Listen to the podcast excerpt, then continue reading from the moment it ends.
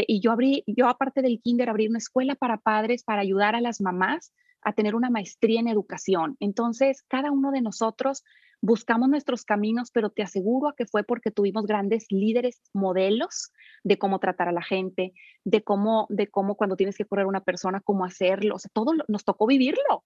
Entonces, cuando llegamos a la edad adulta, no batallamos en navegarla. Hoy alienamos a los niños, los mandamos desde bebecitos a estudiar y estudiar y estudiar, salen a la vida, empiezan a trabajar, trabajar, luego de repente de mamá te conviertes en mamá y estás buscando libros. Nadie nos enseñó cómo ser mamá no viví en la tribu, no me tocó cargar un bebé chillón, chillón, no me tocó tener a la abuela diciendo me tiene cólico, dale té de bugambilia, ¿no? No me tocó tener eso. Y, dice, dice, decía Pitágoras, educa al niño y evitarás castigar al hombre. Tú educas a tu hijo, le pones límites, le enseñas lo que va a ser, o sea, la familia como microsistema de lo que se va a topar afuera en la vida, no una burbuja falsa donde todos somos iguales, es una, es una democracia. No, no. En la vida tú sales y en la vida hay competencia. Hay competencia en todos los aspectos, en el soccer, en el deporte. La bailarina que mejor baile va a estar al frente.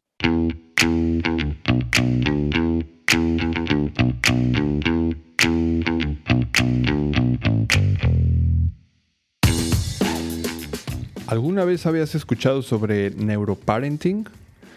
Yo estoy aprendiendo sobre este interesante tema y para este episodio tuve la oportunidad de charlar con la persona que acuñó este término y es la autora de un libro que lleva por título este mismo nombre. Les presento a Aline Vargas de Murillo. La verdad es que creo, estoy seguro que este episodio les va a gustar y les va a funcionar bastante. Aline primero que nada es mamá de tres hijos y su misión es mejorar la educación vocación por vocación. Durante los últimos 20 años, ella se ha, ha, centrado su trabajo en la enseñanza de niños pequeños y de sus padres en el Jardín de Niños Maternal Le Petit. También es fundadora de la Escuela para Padres y Maestros Instituto Superior de Educación Temprana, donde ha aplicado metodologías de enseñanza basadas en el cerebro. Aline es catedrática, consultora, conferencista y autora publicada buscando herramientas científicamente comprobadas para mejorar la educación vocación por vocación. En su libro Neuroparenting nos comparte siete estrategias revolucionarias para mejorar el comportamiento de nuestros hijos de 2 a 7 años, aunque todo lo que nos comparte aquí aplica seguramente hasta los adolescentes. Yo estoy por terminar de leer este libro y la verdad es que me está encantando, está buenísimo y es oro puro. Aline tiene dos maestrías, está por terminar un doctorado, tiene un montón de certificaciones, un libro adicional que está por salir, tiene muchísima experiencia en su campo y tiene una historia súper interesante que contar.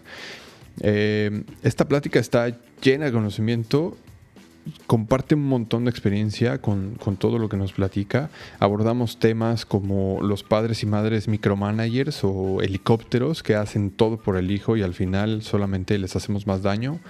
Vimos cómo podemos convertir cada momento difícil, pleito, berrinche, eh, en una oportunidad para formar a nuestros hijos de acuerdo al neuroparenting.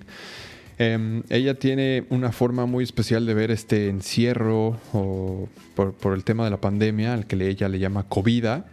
La importancia de que tus hijos sepan a qué te dedicas, cómo podemos irlos involucrando en lo que hacemos y de cómo la familia es el lugar ideal para practicar hacia la vida real.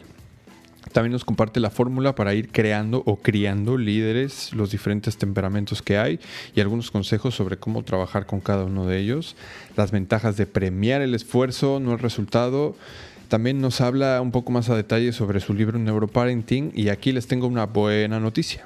Aline nos dejó una copia, me dejó una, me dejó una copia de su libro para todos, ah, y de las sesiones grabadas donde ella nos lleva eh, de la mano por cada una de las estrategias. Esto sin costo para todos los que escuchan el podcast, así que al final del episodio vas a poder saber cómo tener una copia gratuita y acceso a estos videos y a este contenido. Em, sin duda, Aline es una profesional y su experiencia se nota. Yo aprendí muchísimo, nos comparte adicionalmente sus técnicas de productividad, cómo logra ella identificar las tareas más importantes para ser más productiva y nos comparte algunas experiencias personales en cuanto a su maternidad. Este episodio me encantó grabarlo, lo vuelvo a repetir, aprendí muchísimo, estoy seguro que a ti mamá, a ti papá también te va a funcionar, así que no se diga más, Los dejo con Aline Vargas de Murillo. Aline, bienvenida a Padres Productivos. Muchas, muchas gracias de verdad por hacernos este, este espacio en tu, en tu agenda. Yo ya tenía muchísimas ganas de poderte, de poderte entrevistar y compartirte con los que nos escuchan. ¿Cómo estás hoy?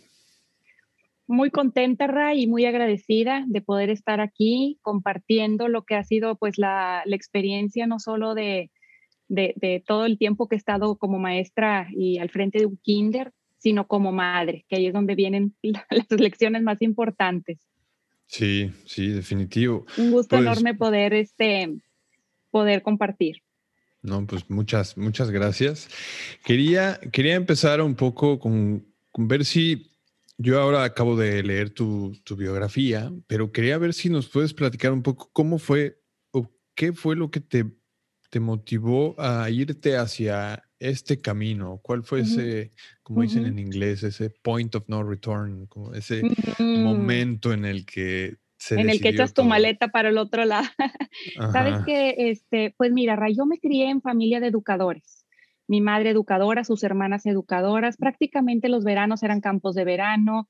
Desde los 16 años yo empecé a trabajar eh, ya ahí este, en el kinder en lo que podía y, y ya desde la carrera busqué una carrera que me permitiera este, trabajar, estudiar en la tarde, porque para mí lo importante no era el estudio, era la vocación.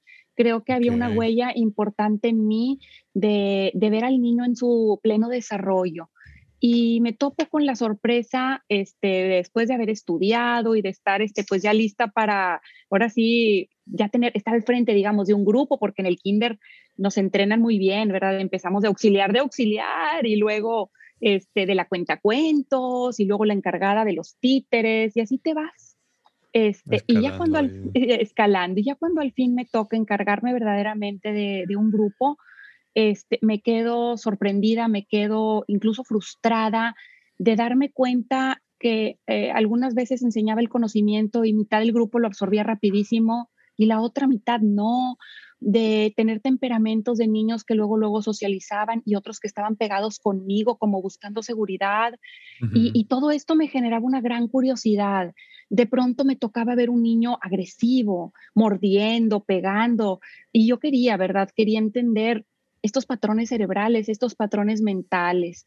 Y, y así fue como eh, empecé a estudiar, luego tuve oportunidad de irme a la Universidad de Texas en Austin a estudiar la patología del lenguaje, porque eso pues de los 0 a los 3 años es algo muy relevante, porque si no se presenta bien el lenguaje, se afecta lo social.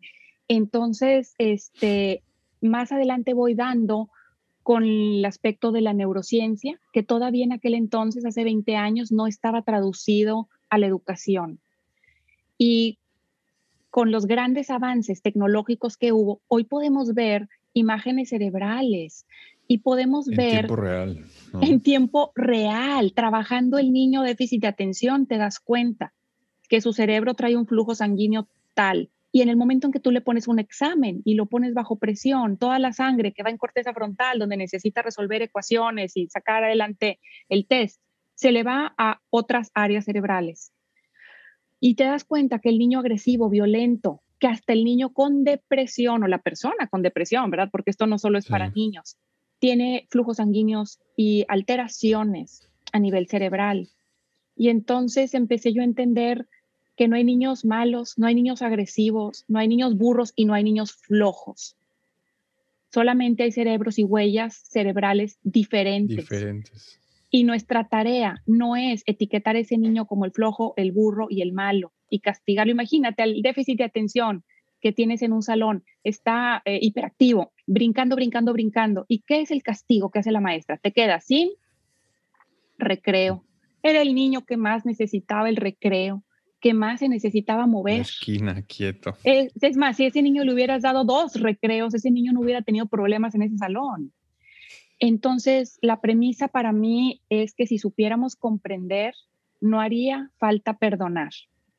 Y, y si supiéramos y viéramos, incluso ahorita se está utilizando hasta para terapias de pareja, porque se han dado cuenta que a veces, por más que tratan de conciliar una relación, tal vez, no sé, voy a poner, eh, obvio, ¿no? El hombre es el culpable. El, el ejemplo, el esposo explosivo que se enoja, que, es mecha corta y la esposa que ya no aguanta esa, esa reactividad, tú lo pones en un PET scan y te das cuenta que tal vez trae este, afectadas ciertas áreas cerebrales y que al tratarlas con medicamento cambia la persona. Entonces, eh, no estoy abogando una cultura de, la, médica, definitivamente no. estoy abogando. Si estabas de acuerdo en, esa parte. Exacto, este, esto, porque ahorita sabemos que mucha gente no quiere batallar y por eso los medica. Este, entonces, entonces no voy hacia eso, voy más hacia, eh, una cultura de la comprensión, que si un niño todavía está siendo agresivo, pegando, eh, lento o así, es porque no hemos detectado que está en su camino que no lo está permitiendo fluir. Cuando tú observas eh, cerebros de personas funcionales, vas a ver cerebros funcionales, pero si tú te vas a la cárcel, te vas a topar pura disfunción cerebral. Entonces, por ejemplo, tienes un niño que tiene alta adicción a los, a los videojuegos. Ya sabes que tal vez trae un cerebro, un cerebro con patrón de adicción. Y entonces tienes que buscar lo que le llaman las positive addictions, el deporte, la endorfina, buscar cómo canalizar ese cerebrito hacia, lo, hacia la positividad. Entonces, yo pienso que definitivamente eh, como padres es espectacular convertirte en padre porque ahí viene el parteaguas y ahí vino para mí este momento. Se llegó el momento cuando fui madre de decir, ahora tengo que descubrir eh, qué hacer los grandes a mis hijos mientras fortalezco mi grandeza. Porque, ¿Qué edad tuviste tu primer hijo? Fíjate que yo eh, tuve la suerte de, encontrar muy, muy joven en mi vida el amor de mi vida. Conocí a mi esposo a los, a los 16 años. Nos casamos a los 20 y, vaya que mi papá todavía tenía sus dudas. A duras penas nos dejó casarnos a los 20. Y, a lo, y nos fuimos, ahí nos fuimos a maestría y a los 22 tuve a mi primer hijo. Después tuve a otro y a otro, o sea, tuve tres hijos en cinco años. Y todo este tiempo yo siempre trabajé, este, trabajaba en el kinder que me permitía algo muy amable, que era llevarme a mis hijos a mi trabajo. ¿Y era el kinder eh, de tu familia?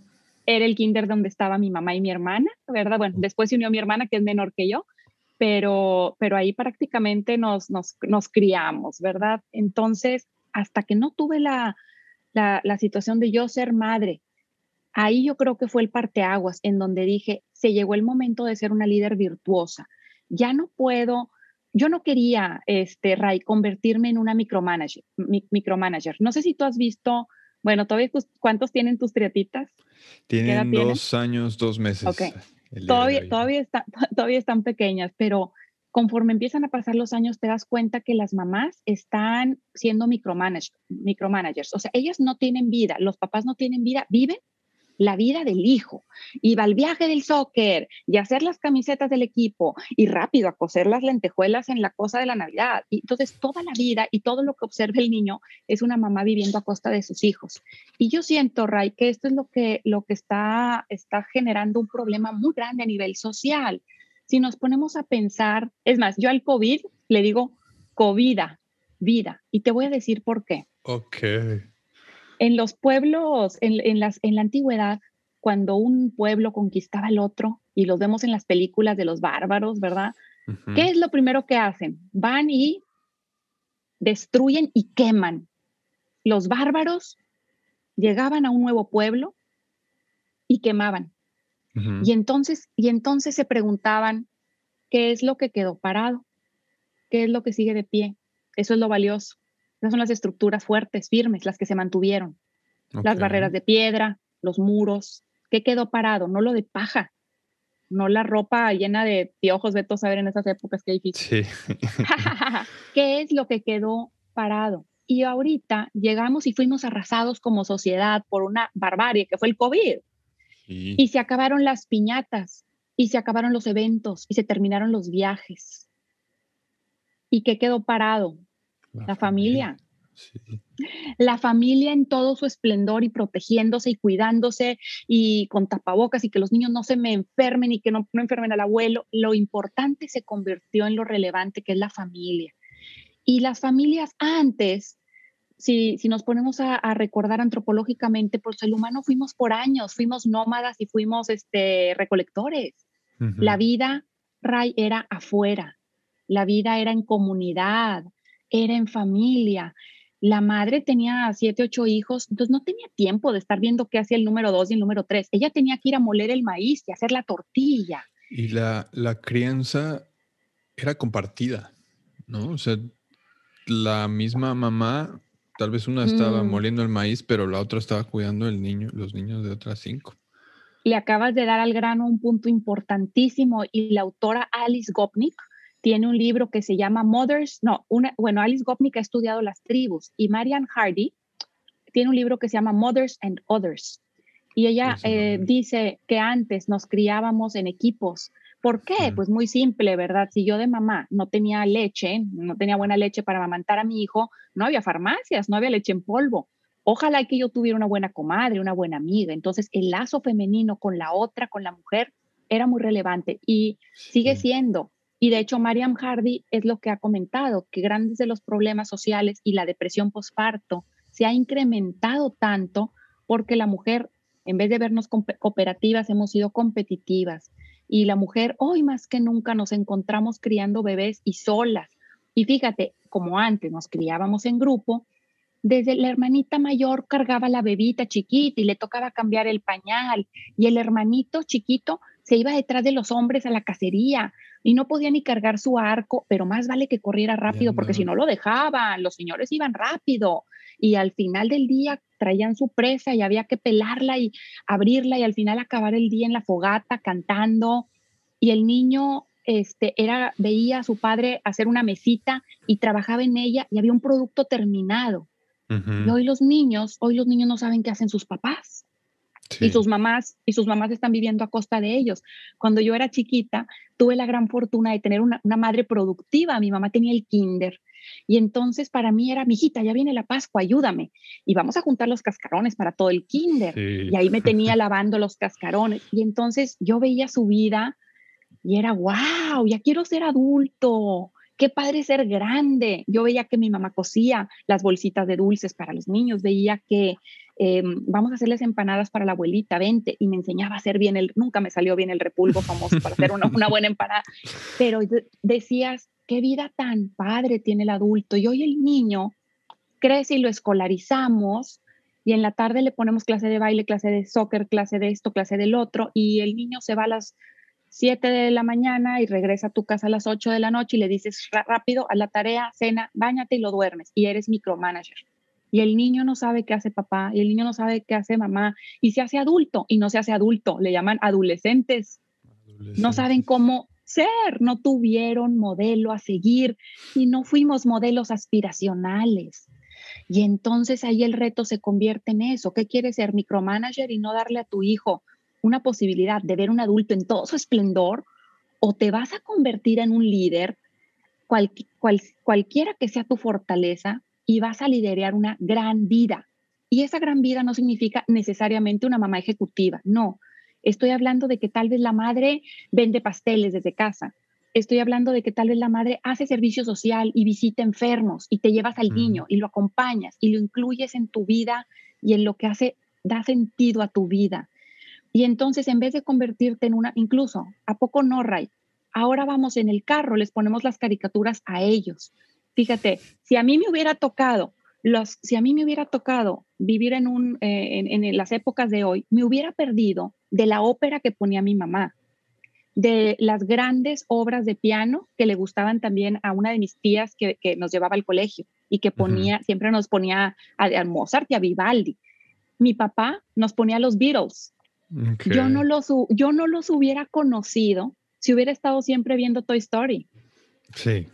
Y entonces la mamá, estamos durante el día, a ver, termina el colegio y déjame les planeo una actividad, unas manualidades, después iremos a la alberquita, después, no. Yo lo que digo es voltear el formato a lo que era antes y empezar tú a vivir tu gran vida involucrándolos en lo que tú ya haces. Ven y ayúdame, separa circulares, ayúdame a poner los dulces en la piñata, lo que sea que estés haciendo, aunque lo van a hacer mal. Ahí al ladito haz, tortillas. Y ahí, bueno, ya nadie hacemos tortillas, qué pena. Pero bueno, ejemplo. qué, suertudo, Raya. Sí, sí. Bueno, honestamente yo no, meto las manos ahí, pero sí tenemos toda la materia prima y las manos expertas en eso. Sin, embargo, ¿y, qué podría hacer, por ejemplo? Bueno, es que ahora, como dices, el COVID, la COVID nos ha enfrentado con un, con un montón de cosas y, ahora una mamá que trabaja en la parte de administración, por ejemplo, que yo yo suelo ser muy empático y ahora más, ¿no? O sea, cuando estoy hablando con alguien, por ejemplo, estoy hablando con las personas que me llevan la, contaduría eh, y administración, es como, ay, perdón, está mi hijo, no te preocupes, pues ahí tiene que estar, ¿no? Y ahora somos un poquito más empáticos con eso. Exacto. Pero ¿cómo podría una, una mamá cuyo trabajo, una mamá o un papá cuyo trabajo tal vez es un poquito más técnico, involucrarlos de esa manera, por ejemplo? Es, un, es una gran pregunta, Ray, es, es, muy duro. Y fíjate que yo creo que desde que el niño, por ejemplo, el enseñarle, hijito, ahorita no puedes hablar fuerte, ahorita no puedes entrar a mi oficina. Desde ahí les estás enseñando autocontrol. Porque hemos, hemos este, sido padres permisivos, lo sabemos que en estas sociedades últimas este, la mejor mamá es la que está posteando eh, lo que hicieron sus hijos y la gran manualidad y las, mira, mis hijos hablando francés, mis hijos ya tocan piano y te empiezas a sentir mal, oye, yo no estoy haciendo nada, pero tal vez estás haciendo algo más valioso. Eh, dice un dicho, me preocupé tanto por darle a mis hijos lo que yo no tenía, que olvidé darle lo que sí tenía. Y entonces ahí es donde viene eh, eso. O sea, nosotros nos criaron y es, mijito, es la hora, en mi casa era, es la hora de la siesta. Y no hagan ruido y váyanse, desaparezcanse una hora. y, y, y, y respetabas y aprendías y también decías, esta persona se da su lugar. Y ahora las mamás no nos damos, los padres a veces no nos damos nuestro lugar. Los niños vienen y brincan a nuestra cama y nos pisan. Ay, mijito. O sea, eh, los seres humanos, por naturaleza, seguimos siendo seres de tribu y seres de jerarquía.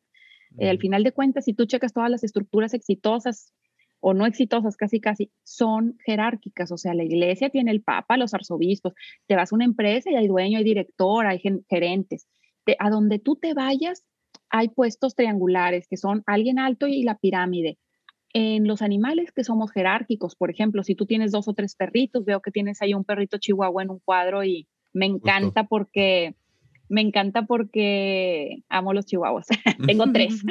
Este, entonces, eh, yo tengo tres chihuahuas y yo pongo, el, yo pongo el alimento y siempre Shakira come primero. Porque es mi alfa, es mi alfa. Entonces, entonces, este, los hermanos van a pelear, porque van a pelear por un liderazgo. Entonces, si el padre les quitamos, y es que ese es el problema, Ray, que ahorita la literatura actual y moderna, como la de Chefali y Sabari, que lo lees y está hermoso, suena precioso en el texto, ¿no? Pero suena hermoso como suena el comunismo de que qué bonito, imagine all the people, todos igual. Y esa no es la realidad. La realidad es que los niños ansían y quieren un líder en su casa. Pero fíjate que el liderazgo, el liderazgo, el niño, no, no te lo regala, te lo ganas. Sí, definitivamente. El liderazgo te lo ganas. Y entre ellos también entre ellos definitivamente va a haber siempre una dinámica de, este, de cómo sobresalgo. Y ahí, ahí una de las estrategias recomendadas es que cada hijo brille en algo. Porque si cada quien tiene un nicho en donde tú eres el más compartido y tú eres el más, y estoy, fíjate, estoy hablando de una competencia en virtudes, ni siquiera el mejor en matemáticas, el mejor en química, no. En virtudes, no en habilidades. Claro, y claro, puedes mezclar, eres el futbolista, wow. Y tú eres eh, la, la, que bailas más lindo y tú eres la inclusiva, hijita. Tú siempre, a cualquier niña que ves solita, le invitas. Y eso para mí de madre es valioso. Fíjate que el problema que tenemos ahorita, Ray, creo yo, es que hemos dejado de producir líderes. Hemos hecho gente buena, o sea, los papás les enseñamos a los niños, no le hagas al otro lo que no te gusta que te hagan a ti. Y hemos trabajado mucho en hacer niños buenos, pero no hemos trabajado mucho en hacer gente buena que sea líder. Tenemos un déficit tremendo y nos quejamos. Ay, qué mugrero de películas en, en este Netflix. Ay, mis hijas van a ver hasta la de Disney y trae algo que no me gusta. Este, nos quejamos de la basura, de lo que oímos, que el reggaetón, cómo trae esos, esas canciones, esas palabras de que pégame y pégame. ¿Cómo puede ser que estamos viviendo esto? Bueno, pues ¿dónde estamos nosotros? Tenemos que, que, tenemos que eh, agarrar el reto de decir, soy padre, pero no voy a ser solo padre micromanager de la vida de mi hijo. Voy a construirme una gran vida de liderazgo y lo voy a enseñar por el ejemplo. Por el ejemplo. Mi, hijo me va a ver dirigiendo una gran orquesta, que es mi vida, y el niño va a agarrar habilidades de, ahí. Y yo así lo hice. Tenía un papá que tenía una fábrica y que vendía, y yo lo oía, estábamos de vacaciones y él seguía, no, no, no, le echaron agua, eh, este, tenía un centro de reciclado de papel y lo convertía en cartón y lo vendía como cajas. Y ah, no, ahora pesó más el cartón. ¿Cómo que pesó más? Te lo mojaron, te hicieron trampa. Oíamos todo y aprendíamos y absorbíamos todo. Y, cada uno de los tres hermanos mostramos liderazgo en diferentes áreas de nuestra vida súper distintas. Eh, mi hermana es pintora con mucho éxito, mi hermano también abrió su propia fábrica de otra cosa, este, y yo abrí, yo aparte del kinder, abrí una escuela para padres para ayudar a las mamás a tener una maestría en educación. Entonces, cada uno de nosotros buscamos nuestros caminos, pero te aseguro que fue porque tuvimos grandes líderes, modelos de cómo tratar a la gente, de cómo, de cómo cuando tienes que correr una persona, cómo hacerlo, o sea, todo nos tocó vivirlo. Entonces, cuando llegamos a la edad adulta, no batallamos en navegarla. Hoy alienamos a los niños, los mandamos desde bebecitos a estudiar y estudiar y estudiar, salen a la vida, empiezan a trabajar, trabajar, luego de repente de mamá te conviertes en mamá y estás buscando libros. Nadie nos enseñó cómo ser mamá no viví en la tribu, no me tocó cargar un bebé chillón, chillón, no me tocó tener a la abuela diciendo me tiene cólico, dale té de bugambilia, ¿no? No me tocó tener eso. Y, dice, dice, decía Pitágoras, educa al niño y evitarás castigar al hombre. Tú educas a tu hijo, le pones límites, le enseñas lo que va a ser, o sea, la familia como microsistema de lo que se va a topar afuera en la vida, no una burbuja falsa donde todos somos iguales, es una, es una democracia. No, no. En la vida tú sales y en la vida hay competencia. Hay competencia en todos los aspectos, en el soccer, en el deporte. La bailarina que mejor baile va a estar al frente. Las otras que no bailen bien van a estar atrás. Y te digo algo que comprobó la, la experta este, Carol Dweck. Tiene un libro espectacular, si no lo has leído, seguro sí, Mindset. Si ah, no, no, está dentro de mi, bueno, Mindset, Mindset es un libro así mega bucket list importante porque Mindset, bueno, aparte de trabajar de mucho de los protocolos de liderazgo, nos dice que nos hemos equivocado en la forma en que damos praise, o sea, en que le aplaudimos a nuestros hijos sus logros. Dice, que, dice que los niños tienen una gran sensibilidad a lo que han logrado y a lo que no. Digamos, vamos a poner un ejemplo tú le dices a tu hijo, mijito, eres un gran futbolista, y al año se lo cree, bravo, metió un golecito y lo filmas, porque en vez de decir mamá dijo gol. Así me pasó con un hijo, imagínate. devastador. Eh, luego, este, luego, dos años y se la cree, tres años entra el equipito de soccer y este, y bravo, eres muy bueno y todavía se la creen. Empiezan a pasar los años, Ray, y los niños tienen su sistema natural serotoninérgico porque tiene un, tiene un, este, una neuroquímica detrás de esa jerarquía, ¿no? Y entonces el niño, el niño empieza a sentir este, que en el soccer el coach escoge a los dos mejores y les dice, son capitanes, vayan escogiendo su equipo. ¿Y, el, ¿y qué hacen los chavos? Escogen al mejor. Quiero Perengano, sigues tú, quiero Perengano. Y a tu hijo queda al final. Ya tuvo su primer radar de que no estoy tan bueno porque no me están escogiendo los buenos. Después llega el partido y tu hijo está en la banca y lo, lo juegan cinco minutos porque el coach tiene obligatorio que todos los niños jueguen, pero jugó cinco minutos. Y después del partido. Al final del partido. Y tú, sí, exacto. Y tú le dices a tu hijito, bravo, hijito, eres un gran futbolista. ¿Y qué te dice el niño? Mentira. Eso no es verdad, mamá. Y entonces Carol Dweck nos hace una propuesta diferente. Nos dice, que hay que hacer más bien observaciones de, cosas virtuosas mientras el niño está en el proceso de aprendizaje. Por ejemplo, está empezando a patinar en hielo tu hija y tu hija te dice, no puedo, no me sale la rueda y me caigo. Y le dices, no me importa que no te salga la rueda, me importa que te, que te levantas después de que te caes.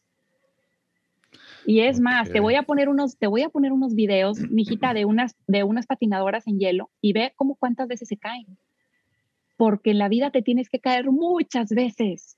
Y lo importante no es cuántas te caes, sino cuántas te levantas.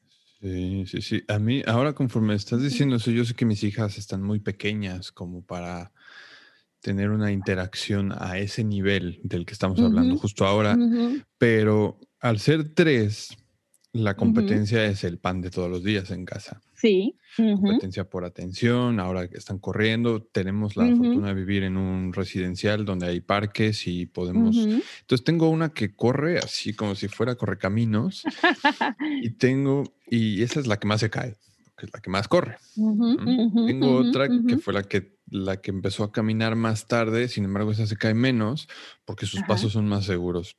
Y tengo a, a otra que es todo un caso un caso increíble. Sin embargo, el, punto al que voy es que ella suele, ella corre también, no tan bien como la otra, pero cuando corre y la, la corre rápido la pasa, hoy se enoja y deja de, deja de correr. Todo esto lo estoy platicando porque a mí automáticamente me nace decirle, vas, no dejes de correr. no dejes de correr, puede ser que se canse o que se caiga, tú sigue. Claro. No, no, no pares, no pares. Y, eso, es exacto. y, hasta qué punto llegamos en ese, porque hay, veces que en, en, esta actividad o en otras llega un momento en el que se frustra y ya no quiere. Ellos vas, inténtalo, no, no abandones, no abandones, no, no te rindas. ¿Hasta qué punto uno puede empujar esa parte? Acabas de tocar una fibra tremenda, acabas de abrir una, como dicen en Estados Unidos, una can of worms, porque ahora, ahora nos podemos quedar hablando otras cinco horas. Mira, este, sí, es, tremendo. Fíjate que yo creo que, bueno, para cerrar el tema de Carol Dweck, o sea, lo que nos dice Carol Dweck es que premiemos el esfuerzo. Veo que te esfuerzas, incluso aunque tengan dos años, imagínate que va a estar con un rompecabecitas y no puede, ¿no? no te rindes. No el resultado. Eh, siempre, premiar el esfuerzo. Veo que no te rindes. Veo que aunque se te rompió el color, seguiste pintando. No, no, qué bonito tu dibujo, no es. Veo que te gustan los colores, veo que te sientas a pintar y duras mucho rato pintando. Entonces tú vas a estar siempre diciéndole a tu hijo, eh, oh, mami, me, este, estás en el soccer, vi que te metieron goles porque eras portero, pero seguiste defendiendo. Y luego todavía después, ya te habían metido seis goles, pero todavía después, hijito, frenaste dos. No dejaste que se te cayera el espíritu. Entonces tú vas a estarte siempre enfocando en ese esfuerzo que hace el niño y el niño va a decir, a mi papá le importa el esfuerzo. Fíjate, mis hijos, Ray, saben que a la madre, a mí, no me importa sus calificaciones. Ellos me las traen. ¿Sabes por qué? Porque en la vida, y tú lo, vas a tener muy palpable con tus triatas, vas a tener una niña que no va a estudiar y se va a sacar dieces. Y vas a tener una que va a estudiar toda la tarde y se va a sacar siete. Y entonces yo cuando mis hijos me entregan sus calificaciones les digo, ¿Cómo te sientes de tu esfuerzo? ¿Te esforzaste, hiciste tu mejor esfuerzo, hijito? Y, ellos ya son sinceros y me han dicho, fíjate, mami, que este mes no. Este mes no, porque hice un nuevo amigo y nos... Pues no, no, este mes no. Le dije, ¿crees que puedes el siguiente mes tener un mejor esfuerzo? Sí, y le firmo la calificación. Yo nunca vi los números, yo nunca vi las notas. Neuroaprendizaje no es de aprobar, es de aprender. Y lo mejor que pueden aprender nuestros hijos es en la vida hacer autodidactas y esforzarse, porque así van a abrirse puertas. Lo que en verdad les va a interesar y su vocación no se van a rendir, porque lo que tú has premiado como padre es el esfuerzo. Y acerca de qué hago con esas triatas y cómo le hago, cuando le digo empuja, sigue. Yo creo que ahí, como te decía, estamos abriendo un tema súper importante que viene siendo el temperamento aunque tus tres hijas este, van a estar de la misma edad, para empezar, hay que tener la satisfacción que tus hijas van a ser streetwise, inteligentes de la calle. Ya ves que dicen que hay dos tipos de inteligencia, ¿verdad? Schoolwise, o sea, ser inteligente académicamente, y ser streetwise, de la calle. Y hemos visto que mucha gente muy exitosa, y deja tú, hay un estudio que los más nerds, los mejores notas, no son los más exitosos, porque no tenían la sabiduría de la calle, ese sentir de qué le gusta a la gente, qué se vende, cómo lo manejo. Entonces tus hijas, para empezar, están teniendo una gran fortuna de que ya están agarrando la sabiduría de la calle. Cuando tú entras a un salón, no eres la única niña que existe. La maestra se está partiendo entre muchas y en la vida también. Entonces, están desde ahorita aprendiendo que la atención es limitada, que el tiempo es limitado y que no pasa nada, Frústrate, enójate, porque así va a ser toda tu vida. Descúbrelo de una vez. entre, Antes lo, entre antes lo aprendas, más menos vas a sufrir. Y entonces ahí viene la parte temperamental. ¿Qué temperamento tiene cada una de mis hijas? Por ejemplo, esta que me dices que corre por todos lados, definitivamente suena un temperamento colérico. Si nos vamos a la, al estudio de, a, mí me gusta mucho la literatura de Alexander Havard. Y Alexander Havard, Havard, hay muchos estudios de personalidad, el Briggs, el Briggs Meyer, el de los Big Five, que, que ayudan a generar una huella digital de cómo es el temperamento de la persona. Ahorita tienes la oportunidad, Ray, de que estás viendo a tus hijas, digamos, con puro, puras, porque el temperamento se, se termina juntando con el carácter para formar tu personalidad. Entonces, cuando naces, lo único que hay es temperamento. O eres muy, muy melancólica y, y, penosa. Genético. Sí, es, genético. El temperamento es, es, heredado, es genético. Y hay cuatro. Si nos vamos a los que maneja Alexander Havard, y Alexander Havard maneja los más antiguos, que son los que, los que creo que manejaba Hipócrates. Entonces son, son de 400 años antes de Cristo manejaban cuatro, cuatro temperamentos, el colérico, el sanguíneo, el melancólico y el, el flemático. Dos son activos y son sociales. Y dos, dos son más de, menos sociabilidad, o sea, prefieren tres buenos amigos a que un grupo de 20 gentes y son, este, y son menos, menos eh, impulsados hacia la acción. Y claro, nadie tenemos un solo temperamento, es como los dedos de la mano, tienes uno con más que otro, ¿verdad? Pero definitivamente... Cada uno este, sirve para diferentes cosas. Es, exactamente, entonces el colérico te va, a hacer un, te va a hacer un berrinche porque le ganen otros, es competitivo y eso tú de padre lo vas a potenciar a que esa frustración la va a ayudar a que quiera hacerla mejor, a que no le gusta que le ganen, a que logre lo que quiere en la vida, a que en vez de que sea terca, sea perseverante. Entonces... para, hilar, para hilar un poquito el tema que acabamos de cerrar junto con este, o sea, si nosotros, por un lado, como para ir aterrizando un poco, si nosotros por un lado premiamos el esfuerzo más no el resultado y, y les enseñamos esta les, enseñamos a moldear esa personalidad teniendo en cuenta el temperamento y el carácter, que el carácter creo que es que sí es como aprendido, ¿no? Claro, es lo que formas. Entonces, de esta manera podríamos, o sea, ¿cuál sería como otros factores de esta fórmula para ir creando líderes, por ejemplo? Exacto. Bueno, definitivamente es detectar que el obstáculo no es el temperamento. El obstáculo es la falta de carácter. No puede ser un líder. O sea, por ejemplo, un colérico puro, una persona, si tú tienes una hijita que es esa colérica que va por todo, que corre rápido, que se frustra ante la... Tienes ese colérico, esos coléricos siempre les dicen son líderes innatos. No, no son líderes innatos, son managers innatos. La vas a poner en el recreo y va a ser, ella va a hacer el juego, ella lo va a organizar, va a ser la líder, ¿no? Pero va a ser mandona. Va a ser una persona fría, ella va a tener una meta y va a ir por la meta y no le importa quién se lleve de encuentro. Y eso no, es un, eso no es un líder. El, el, colérico también se sirve con la cuchara grande, saluda con sombrero ajeno, o sea, tienen fama de ser crueles y, y de que no, no tienen paciencia con un temperamento melancólico, no tienen temperamento con un temperamento, o sea, no tienen paciencia. Entonces, ahí es donde entras tú como padre a, a, primero, detección del temperamento de cada hijo y cada temperamento tiene sus áreas de oportunidad tiene sus áreas de fortaleza, pero tiene, entonces no, no es justo porque tendemos a querer educar a los hijos lo que nos faltó a nosotros. Entonces, si yo soy colérica y me faltaba la humildad, porque el colérico es muy soberbio, sabe, se, sabe, eh, se sabe talentoso, ¿no? Entonces, tú les quieres a tus hijos, sean humildes y sean humildes, pero tal vez tienes un melancólico. Y los melancólicos son los, los emotivos, los soñadores, y ellos, si te fijas, los artistas nunca dicen que ellos fueron los de la inspiración, dicen que los inspiró Dios o la musa. Ellos ya son, ya son humildes. Entonces la tarea es saber que no somos iguales a nuestros hijos necesariamente y que no les podemos a todos imponer los mismos trabajos de virtudes. Hay que meterse a fondo, investigar el temperamento de cada hijo. ¿Es introvertido? ¿Es extrovertido? dentro del extrovertido, ¿es el, el, muy social o es el task oriented, que es tipo el colérico?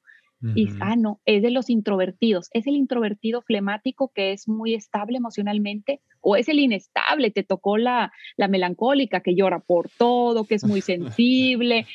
Entonces, ya que tú detectas, empiezas a trabajar y pulir esas áreas de oportunidad, porque el obstáculo en sus vidas no va a ser su temperamento, sino la falta de desarrollar ese carácter que los impulsa hacia una sociabilidad mejor. Incluso dicen que una persona bien formada en el aspecto de carácter, la gente no sabe qué temperamento es. Y si te pones como por un ejemplo, eh, exacto, exacto, piensen en, vamos a pensar en el líder de líderes, Jesús, en la Biblia. Tú lo ves siendo un colérico en la iglesia con un látigo chicoteando gente enojado. Es colérico ahí. Luego lo ves llorando lágrimas de sangre en el huerto, melancólico. Luego lo ves este, con el grupo de amigos, sanguíneo, el social, siempre con sus amigos, con los apóstoles.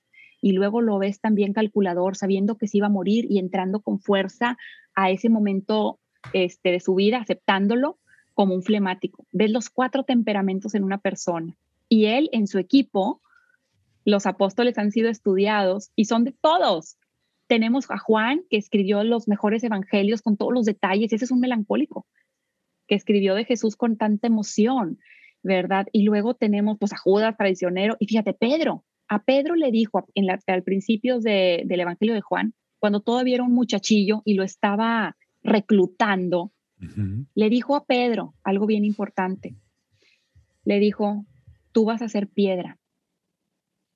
O sea, él ya estaba, él ya estaba viendo qué podía ser su hijo, no su, bueno, su apóstol. En este caso yo les digo a los padres.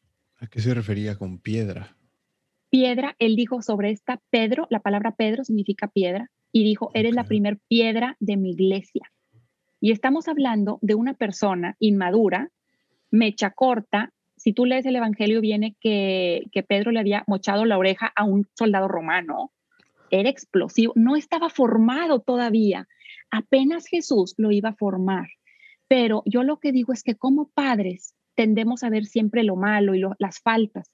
Y yo lo que digo es que también hay que ver, hay que ver en qué se puede convertir tu hijo y hacérselo saber porque no vas a poder ser líder si no sabes cuáles son tus talentos. Y tristemente, Ray, y tristemente, Ray, venimos de una cultura en donde, por ejemplo, enseñamos la humildad mucho, pero no enseñamos lo que es la magnanimidad. Y la magnanimidad es que todos estamos hechos para cosas grandes. Todos estamos llamados a la magnanimidad. Y el catecismo de la Iglesia Católica, la palabra humildad aparece más de 100 veces pero la palabra magnanimidad, de ser grande, aparece una. Pero si fuimos hechos a imagen y a semejanza de Dios para los que somos creyentes, fuimos creados para cosas grandes. y tenemos, que, y tenemos que imaginar a nuestros hijos llegando a convertirse en esa pieza grande, herramienta grande, en ese ser que deja el mundo mejor de como lo encontró. Y por otro lado, decían, y yo siempre uso esta metáfora que me fascina, ¿no? le preguntaron a Miguel Ángel, el gran escultor de la piedad, del David, el grandes obras en Roma, que las ves, y yo me acuerdo cuando vi la piedad, lloré porque no, o sea, no puedes, no sé, te, transmite tanto la obra, y dices tú, era una pieza de mármol, y le preguntaron a, a Miguel Ángel, ¿cómo haces esas obras tan espectaculares, no? Y él dijo, solo le quito lo que le sobra.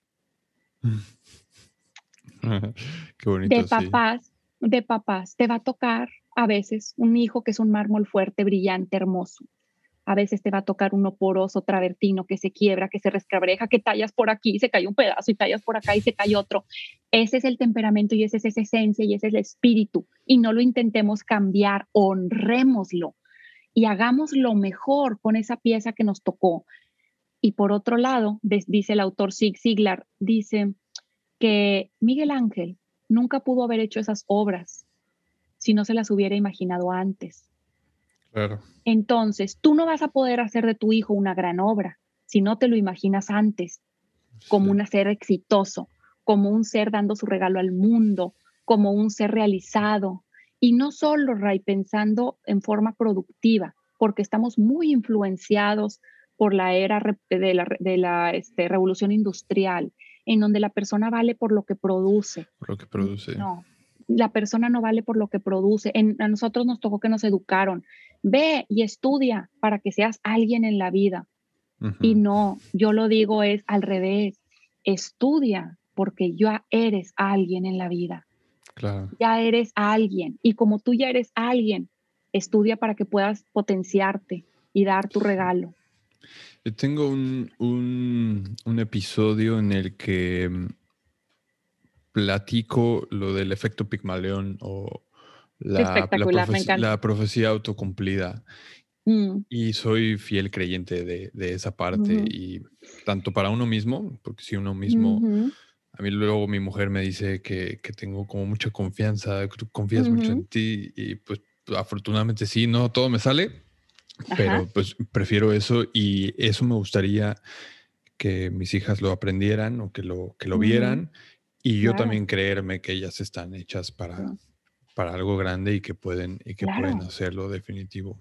Sí, sí, sí. Y, y, y, cuando, este, y acerca del, efecto del efecto Pigmalión, ¿conoces el estudio de los late bloomers, de, lo, eh, de los niños que los evaluaron en el colegio, no?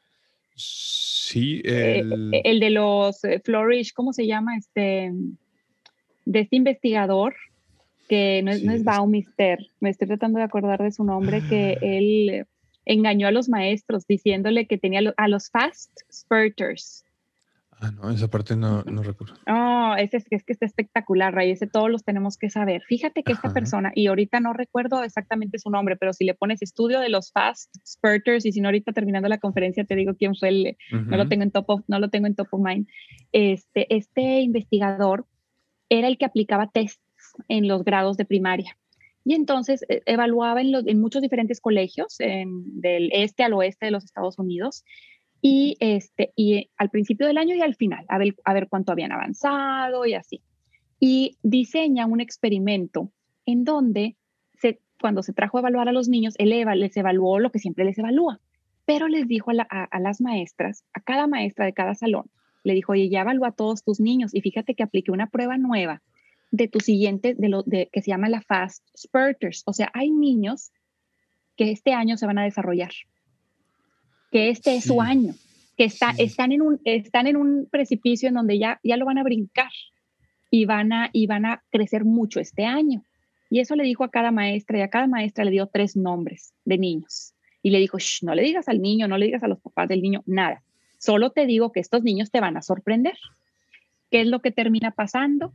Este, pasa todo el año eh, obviamente estos niños habían sido elegidos aleatoriamente, literal metió los nombres, como dicen, en un sombrero y sacó los nombres.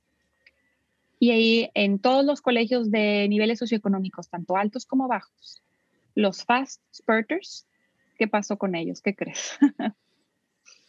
se, fueron para, se fueron para arriba impresionantemente. Y la prueba esta nunca, nunca se hizo. La prueba jamás se hizo. probaron, Las, probaron las pruebas que siempre hacían y una de las que hacía, fíjate, bien, bien interesante, una de las que hacía era la de inteligencia. Se supone que la inteligencia no se mueve, es inamovible. Es más o menos tu, tu, tu, tu coeficiente intelectual se mantiene a través del tiempo. Entonces se, se, se, esperaba que eso tampoco fuera a ser afectado y hasta la inteligencia se afectó. ¿Qué pasó con esos niños? Lo que tú dices del efecto Pigmalión la maestra vio al niño y le dijeron, ese es un niño que va a crecer y le dedicó tantito más tiempo, creyó en él, le dio al niño la, la, este, eh, la, la, visión y la profecía de que este año tú creces. Y el niño creció y el niño floreció. Y eso nos deja como padres la lección de qué esperamos ver en nuestros hijos y soplarles esos vientos de, de que, ¿verdad? cuando le sopló a Pigmalión, ese sueño de hazte alguien de carne y hueso, ¿no? A este niño, hazte un líder, sé lo mejor que pueda hacer, pero siempre respetando la esencia. Lo mejor que puede ser no es lo, que, lo mejor que yo pude haber sido, ¿no? La mamá traumada de que nunca fue bailarina y que la niña va a ser la bailarina número uno. No, en respetar la esencia del niño, en nutrir por naturaleza al ser humano y nada más poner, fertilizar este, aquí y allá para que dé lo mejor que pueda hacer. Sí, sí, sí, sí. De hecho, fíjate que este estudio que me comentabas como Fast Experters no lo tenía yo ubicado. Em, definitivamente sí hablo, sí hablo de, este experimento en el, en el, episodio. Estoy tratando de buscarlo, pero la verdad que prefiero poner atención plena aquí. Voy a poner un enlace a la hacia ese. sí, se, llama, se llama Robert Rosenthal. Ya lo googleé. Robert, Robert Rosenthal. Sí. es el del experimento de Robert Rosenthal y tiene, no, es, no, es, no es reciente, es de 1980 o algo así. y, y la verdad es para, nos deja todos ese ejemplo de que tenemos, de que no atraemos lo que queremos en la vida, atraemos lo que somos. Entonces, ¿en, qué, ¿en qué me tengo que convertir como padre o madre para atraer lo que quiero? Eh, en mis hijos, ¿verdad? Entonces, definitivamente, este, dicen que las almas grandes tienen muy en cuenta los, los pequeños detalles. Cada interacción cuenta. Cada vez que estás enfrente del hijo, le estás dando un ejemplo de cómo mejorar, de cómo ser, de cómo vivir, hasta cuando te enojas. Y no está mal enojarte. Así va a ser la vida. Su maestra se va a enojar, su jefe se va a enojar. Que aprendan a vivir una vida natural, este, no construida nada más en una burbuja que no lo es. Cómo se procesa también es, es muy importante. Yo definitivamente de la mayoría, creo que el común denominador en la mayoría de las entrevistas, sin duda es la mejor forma de enseñar es con el ejemplo, definitivamente.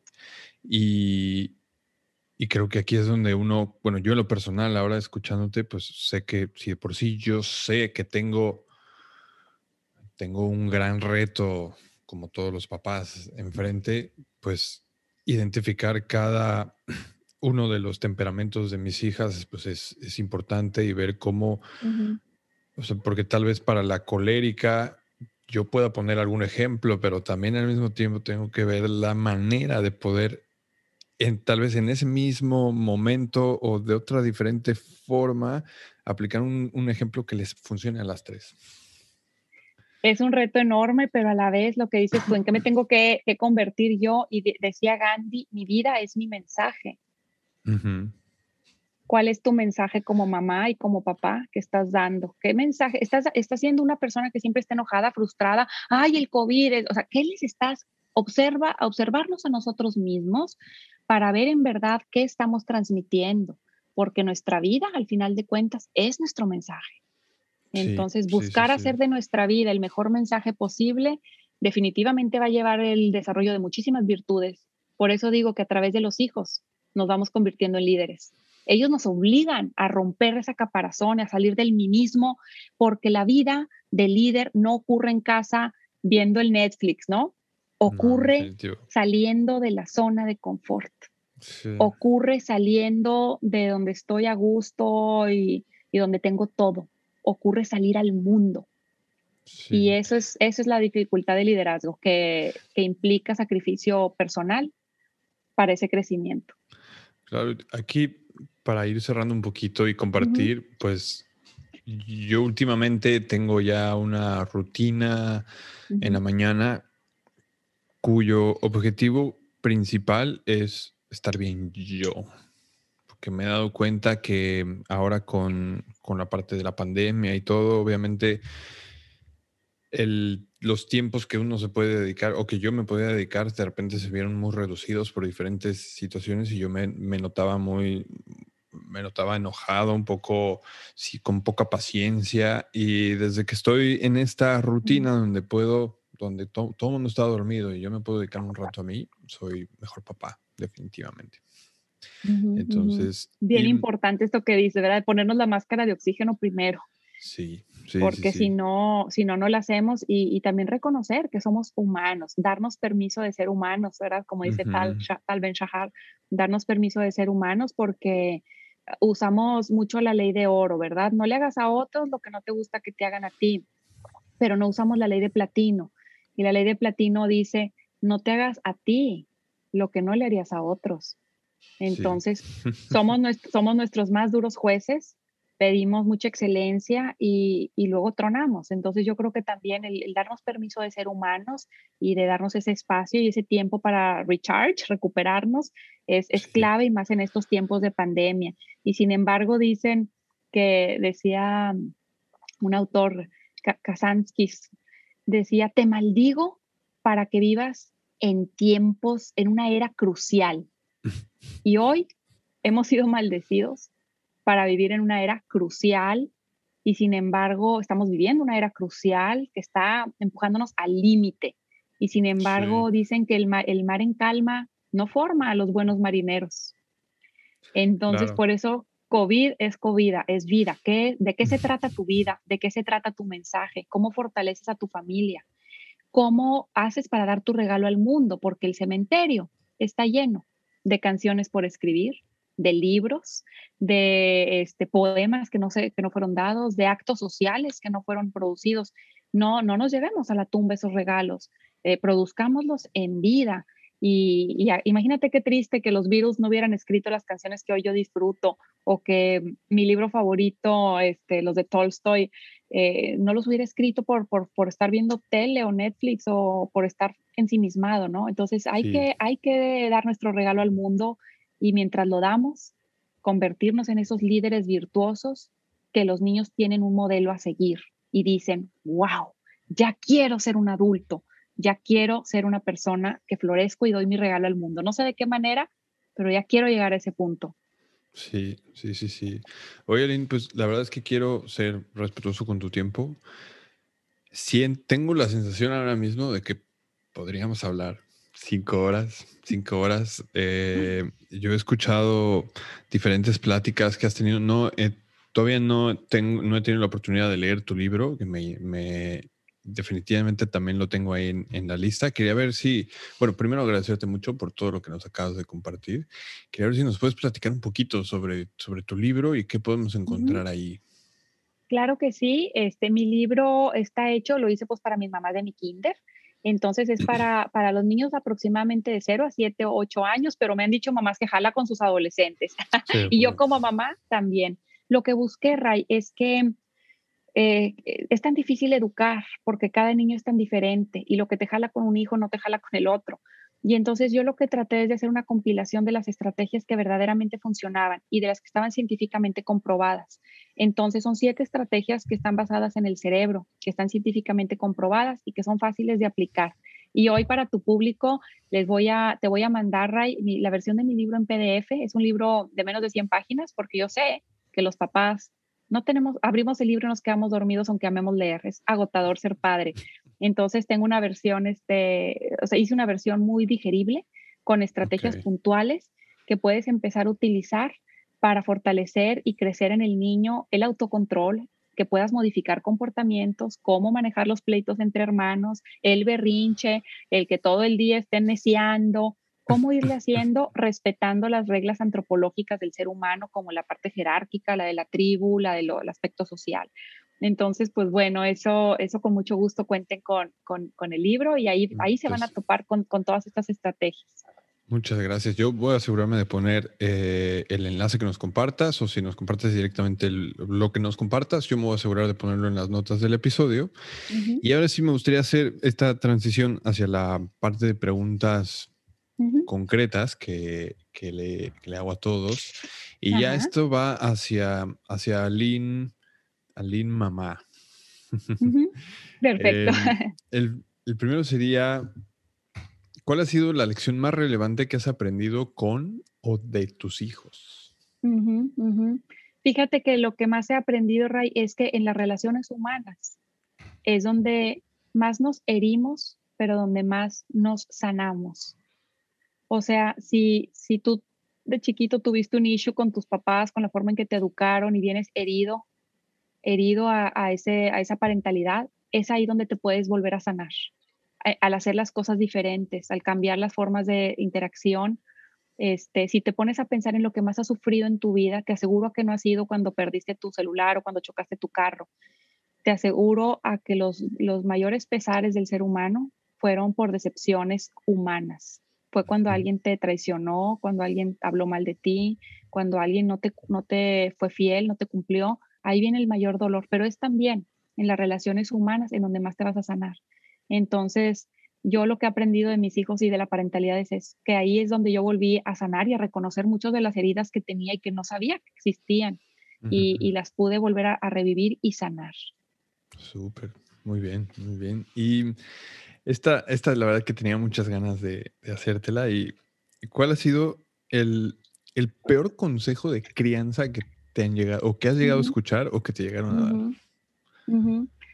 Uf, cuántos malos consejos hay, Ray. Este, bueno, los que ya sabemos, ¿verdad? De, de cualquier cosa que implique atentar en contra de la dignidad del niño.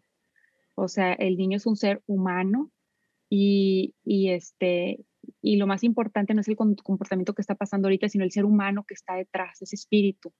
Y, querer romper, romper un, alma para quererlo hacer de, otra forma, me, parece alienarlo.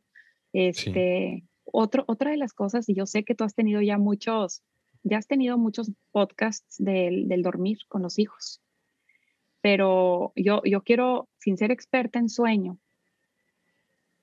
quiero también decir algo que se nos está olvidando. Y tú me, me, conoces ya por esta charla, que soy una persona que, que, me gusta mucho observar al ser humano desde, desde su punto de vista antropológico.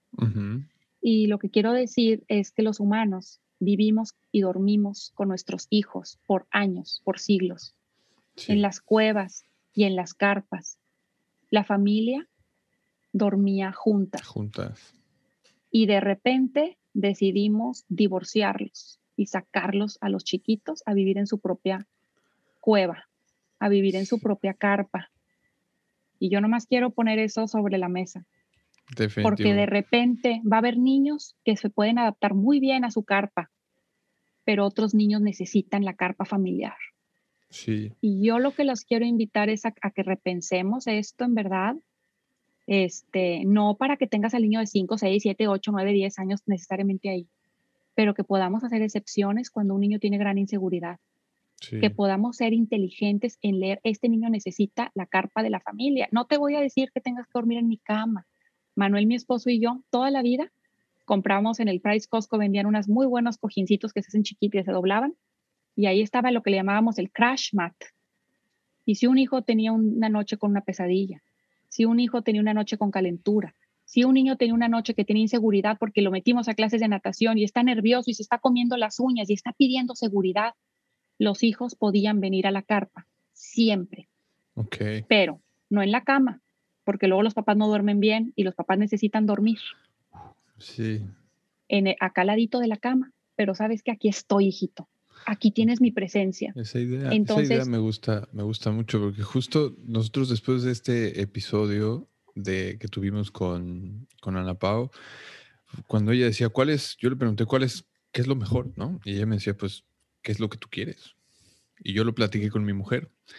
Y, y yo soy, creo que de repente soy un poquito, no me quiero poner etiqueta, pero sí soy un poquito egoísta en ese sentido, porque sí, yo sí duermo mal y ahora que lo, que lo comentas, o sea, yo sí duermo mal cuando una de mis hijas está aquí y yo, yo necesito dormir bien, o sea, yo necesito dormir un rato y prefiero dormir cuatro horas bien y despertarme temprano y hacer turnos, pero es verdad que ellas duermen en cama. Y entonces ella me decía, es que yo no quiero, no quiero dejar, porque nosotros las dormimos en su cuarto, estamos con ellas, les contamos un cuento y y yo en un principio como que idealizaba el, bueno, es hora de dormir, ya se van a dormir y yo no hago nada. De algún modo, ¿no? Era como un extremo, pero yo, eh, yo le lo platiqué con ella y le dije, ¿cuál es el objetivo que tenemos? Y ella me dijo, es que yo no quiero dejar de dormirme con ellas. O sea, yo quiero que ellas se duerman estando al lado de mí mientras yo las estoy acariciando les estoy dando besos, porque después no me van a dejar.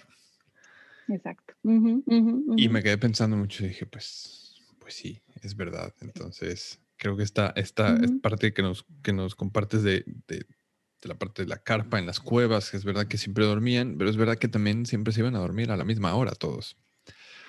También se acababa, no había luz, entonces vámonos, se dormían todos. Este, pero sin embargo, sí sigo pensando en, ese ser jerárquico que, que le dice al niño, si estás en tu camita ya calladito, no te voy, no, ya no te sigo contando cuentos, ya no sigo aquí dándote la mano, no, es escoge tu cuarto o aquí calladito o sea, sí te pones perrito en el aspecto de que los que están invitados a mi cuarto, hay un código de conducta que se espera de ti. Si es para ver, al rato volver a brincar la cama, está llorando, oh, ay, qué triste, y lo van a ver en mi libro. Yo soy de hablarle al niño cantadito porque cantadito no despierta una parte cerebral que es la amígdala, que es la del el estrés. Ay, qué triste, escogiste irte a tu cuarto y lo cargas y lo llevas a tu cuarto y bye. No, si quería estar contigo.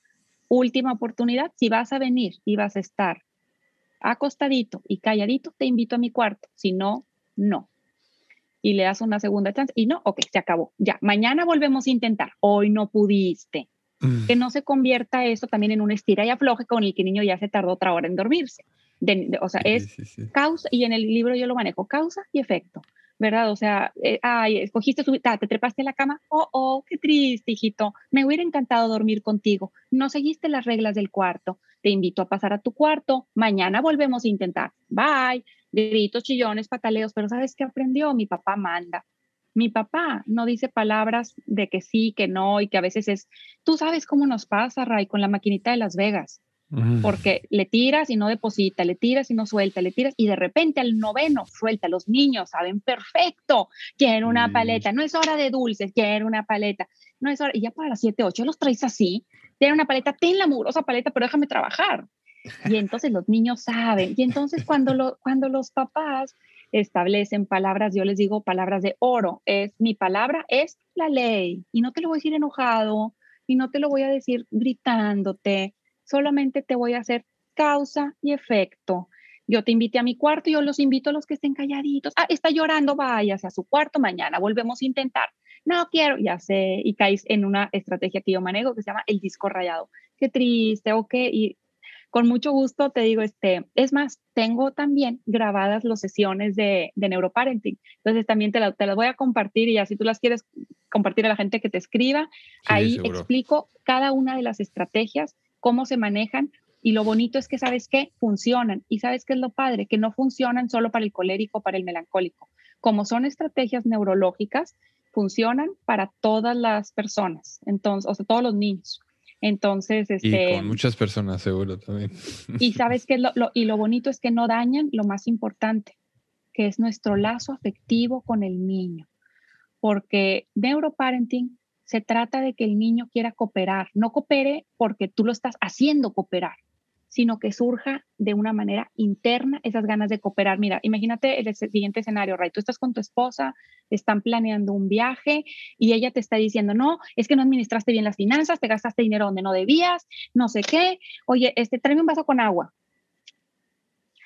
Este, en cambio, si estás tranquilo, oye, gordo, pero ¿cómo le haremos? No sé qué, oye, ¿me traes un vasito con agua? Claro, hasta te traigo unos cacahuatitos para que sigas todo el viaje y una cerveza. Este, queremos que, que las personas cooperen porque se va a basar la disciplina en lazo emocional con padre y madre. Se basa en eso, en no querer lastimar ese lazo. Entonces, cuando yo tengo un lazo muy fuerte con mi hijo, digo, hijito, por favor, estoy en una llamada, me esperas afuera del cuarto, mami tiene que trabajar. El niño le duele, pero entiende. Claro, niños de dos años sabemos que estás en otra etapa, todavía ni siquiera tienes formada la parte de la corteza frontal de autocontrol. No le puedes pedir a tu niña que no le quite el juguete a la de enfrente, que no, no, que no haga un berrinche, todavía no tiene autorregulación, no le puedes pedir un cerebro algo que todavía no ha desarrollado. Estamos, Entonces, pero sí estoy consciente eh, que no.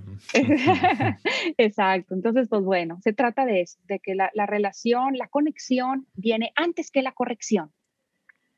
Súper, me, encanta, me encanta todo, todo lo que escucho. Definitivamente ya tengo muchas ganas de leer el libro, de ver las sesiones y mm, conforme te estoy escuchando hablar, yo soy, bueno, yo soy coach en aprendizaje acelerado y me llama mucho la atención que tienes esa facilidad de recordar los, los autores a lo que se refieren y después de, toda tu formación académica y la que seguramente sigues formándote, me gustaría, esta pregunta no se la he hecho a nadie en el podcast, pero sí es algo que yo suelo preguntar a gente que me llama mucho la atención, es cómo, aprendes. ¿Tienes alguna eh, técnica por ahí? Este, fíjate que curiosamente yo, yo, yo empecé a aprender así, bueno, lo fuerte, siempre, siempre he sido una persona que amo aprender, pero soy disléxica. Entonces, para mí también, y soy, disléxica y aunque no lo creas, tengo algo de déficit de atención. Entonces, para, yo soy una persona que al lado de mi cama hay 10 libros. No leo nunca un libro a la vez. Y yo agarro el libro y yo nunca leo, es raro que te lea un libro en orden. O sea, soy una persona que, que, leo, la, leo el, el, el, índice. y me, o sea, tremendo, ¿no? A lo que te genera más curiosidad. Sí, eh, definitivamente. Y, este, y, y mucho de lo que aprendí lo aprendí en las mañanas. Yo solo tenía, Ray, porque soy mamá y trabajo, yo solo tenía 15 minutos en mi vida para hacer ejercicio.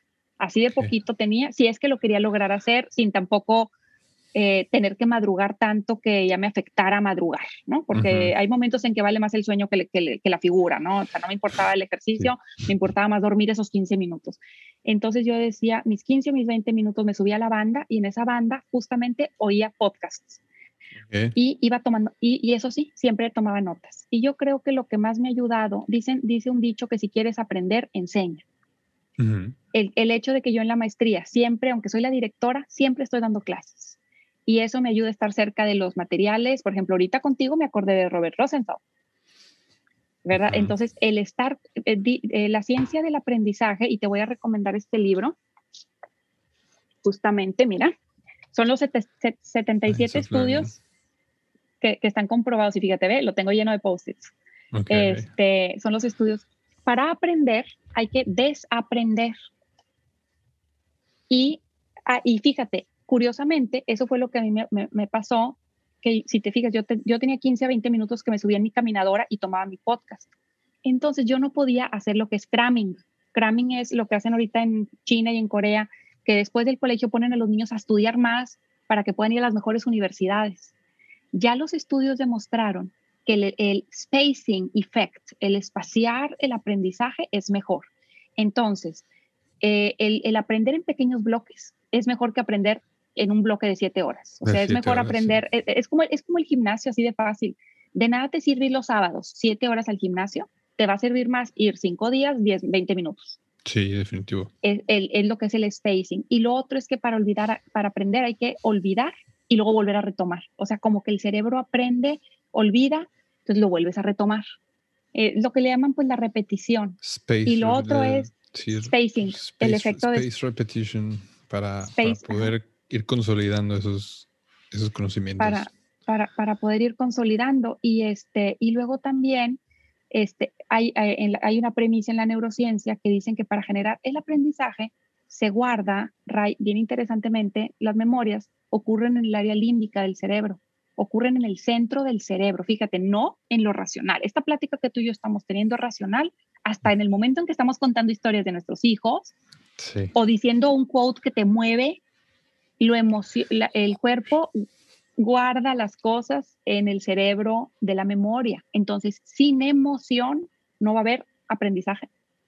Definitivo. Entonces, si tú quieres recordar algo, le tienes que, tiene que tener algo afectivo importante para ti. Y yo creo que eso es lo que ha pasado, que tiene algo afectivo importante los estudios que menciono y lo repito y lo recuerdo. Y por ejemplo, ahorita ya lo había olvidado y lo reaprendí de Rosenthal Effect y es eso. Entonces, qué padre que tú estás en una plataforma en donde estás en un constante aprender, pero también en un constante recordar, porque tú también recordaste la plática del sueño de, ¿verdad? Este, que había del podcast pasado. y entonces yo creo que eso te nutre demasiado. Pero, pero el número uno agente de aprendizaje para mí es el enseñar. Entonces, todo lo que me gusta, voy y se lo cuento a mi esposo. Y así lo empiezo yo a reaprender.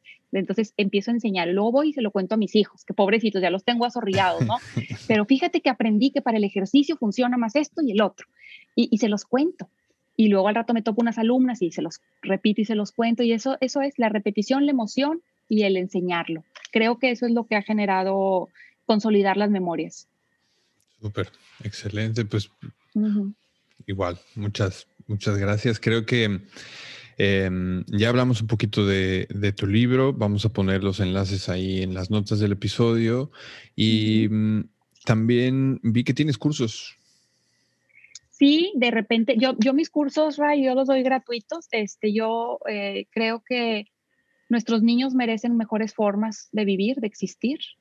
Y siempre cuando los doy, este, los doy gratuitos, nunca he querido cobrar por ellos. Entonces, si se, si se meten a, a, este, a, icedu.mx o también a mi Facebook, Instituto Superior de Educación, ahorita te lo mando también. Este, ahí yo aviso, por ejemplo, en la, en la Navidad vi uno de cómo, cómo hacerle con los hijos cuando el Santo Claus ya, no quiero decirlo porque son horas en que puede, eh, hay una transición ahí, cómo hacerle para que no haya un duelo. Este, y luego... cuando se enteran. Sí, pero no quiero decir porque puede haber niños eh, oyendo el podcast. Estoy bien, estoy bien. Las transiciones diferentes de la vida, entonces que estén muy preparados para Santa Claus, todo, ¿verdad? Y que no haya duelos en ningún momento. Este, y, y luego también el cómo regalar, cuáles son los regalos de mayor valor. Y luego también hicimos el de Samurai Parenting, que es el cómo ser un padre samurai, este, siguiendo, la, sí, sí, siguiendo la filosofía de cuatro premisas de samurai, de ser rápidos como el viento, este, em, rápido como el viento, eh, caliente como el fuego, este, fluir como el, agua, y así. Entonces son, son cuatro premisas de las cuales desarrollo estrategias de parenting basadas siempre, yo siempre baso mis, mis, mis, mis parentings y mis consejos en estudio científico. Entonces, fuera de ser, sí son inspiracionales, porque a mí me gusta mucho lo que me inspira y porque a través de la inspiración genera la emoción. este, pero más que nada, que todo trae una base científica que, que, que, nos enseña cuáles son las mejores prácticas, porque está bien difícil ser padre en estos tiempos. Sí, estos cursos son entonces como en vivo.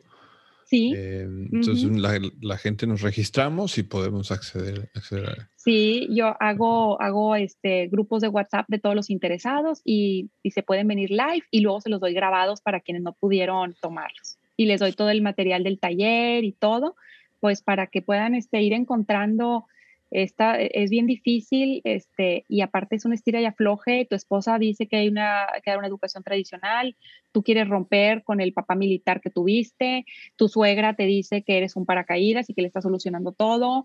Entonces estás en un constante estira y afloje y, bueno, lo que trato es un poquito de, dicen que si, que si un barco no llega a su destino, difícilmente es error del puerto ¿De qué te sirve tener el mejor GPS? ¿De qué te sirve tener el Google Maps o el Waze si no sabes a dónde vas? Entonces trato de, ayudar mucho a los padres a ver hacia dónde quieren ir como familia y sobre eso generar sus estrategias de, manejo de conducta. Súper, pues la verdad es que muchas, muchas gracias por, por hacer lo que haces. Pues gracias a ti también por, compartir esto con los padres. Em, ahora que mencionas todo, ahora va hacia la parte la, la, cereza del, del, pastel, digamos, del, del episodio para ser respetuoso con tu tiempo también.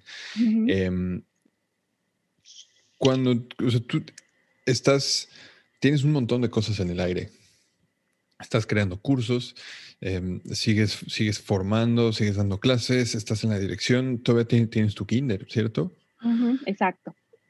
¿Cómo, cuando, cuando toca, por ejemplo, crear o, o estar en momentos de enfoque total, ¿tienes alguna rutina o algo que te ayude a poder lograr más? tengo una premisa que seguro la conoces, la, regla de Pareto, la del 80-20. Entonces, yo siempre pienso, ¿cuál es el 20% que me va a arrojar el 80% de mis resultados? Y suelto todo lo demás. Súper, súper, súper. Excelente. Bueno, pues Muchísimas gracias. Ahora sí, em, recuerdo, bueno, les recuerdo que todo lo que hablamos aquí va a estar en las notas del episodio para que puedan entrar. Y la pregunta final que le hago a todos los invitados es, si la gente se pudiera quedar con un solo mensaje o idea sobre este episodio y llevárselo con ellos el resto de su vida, ¿cuál te gustaría que fuera? Pues definitivamente me quedo con el de Ignacio Larrañaga, ¿verdad? Que dice, el de si supiéramos comprender, no haría falta perdonar. Listo, esto fue todo por esta entrevista. Muchas gracias por haber llegado hasta aquí. Recuerda que en las notas del episodio puedes acceder a todos los recursos que mencionó Aline en las notas del episodio puedes encontrar las instrucciones para poder acceder tanto a la copia gratuita de su libro Neuroparenting como el acceso a las sesiones grabadas en video que nos dejó. También enlaces hacia todos los libros que comentó y todas las notas del episodio. Si te gustó el contenido que acabas de escuchar, suscríbete al podcast en tu reproductor favorito para enterarte cada vez que salga un nuevo episodio. En Spotify le puedes dar, darle, le puedes dar al botón de seguir y si nos estás escuchando en Apple Podcast, dale al botón de suscribir. Si quieres echarnos una mano, si no lo has hecho aún, déjanos una reseña de 5 estrellas, ya sea en Apple Podcast o puedes ir directamente a nuestra página en Facebook y dejarnos una valoración. Si ya lo hiciste, muchas gracias. Estas reseñas no solamente las leo yo, también las leen otros papás y mamás. Y mientras más y mejores reseñas, llegaremos a más gente y así nos podrás ayudar a impactar positivamente a más padres en su camino. Si consideras que este episodio le puede ayudar a alguien que conozcas, no te olvides de enviárselo o compartirlo en tus redes sociales y etiquetarnos como arroba padres productivos en Facebook e Instagram.